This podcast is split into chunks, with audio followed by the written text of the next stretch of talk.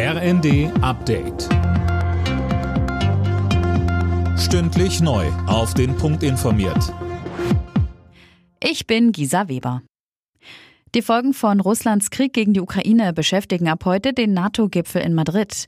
André Glatzel, was ist denn von dem Treffen zu erwarten? Bekannt ist ja schon, dass die schnelle Eingreiftruppe deutlich aufgestockt werden soll, von 40.000 auf 300.000 Soldaten. Außerdem haben die USA angekündigt, ihre Militärpräsenz im Osten, auf dem Baltikum und auf dem Balkan zu erhöhen, um die Abschreckung gegenüber Russland zu verstärken.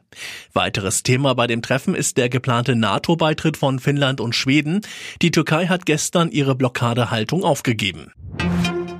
Deutschland und die Niederlande wollen sechs weitere Panzerhaubitzen 2000 an die Ukraine liefern. Das hat Verteidigungsministerin Lambrecht vor dem NATO-Gipfel angekündigt.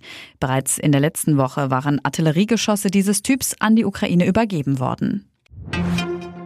Die Beiträge zur gesetzlichen Krankenversicherung steigen im nächsten Jahr an. Weil die Kassen erneut ein Milliardenminus erwarten, wird der Zusatzbeitrag um 0,3 Prozentpunkte angehoben.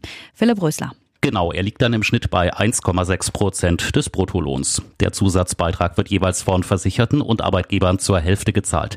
Weil das aber noch nicht ausreicht, um das erwartete Minus von 17 Milliarden Euro auszugleichen, bekommen die Krankenkassen auch noch einen Zuschuss vom Bund und finanzielle Rücklagen werden aufgebraucht. Das ist nötig, um Leistungskürzungen zu vermeiden, so Gesundheitsminister Lauterbach. Im Missbrauchsprozess gegen den früheren RB-Sänger R. Kelly wird heute das Strafmaß verkündet.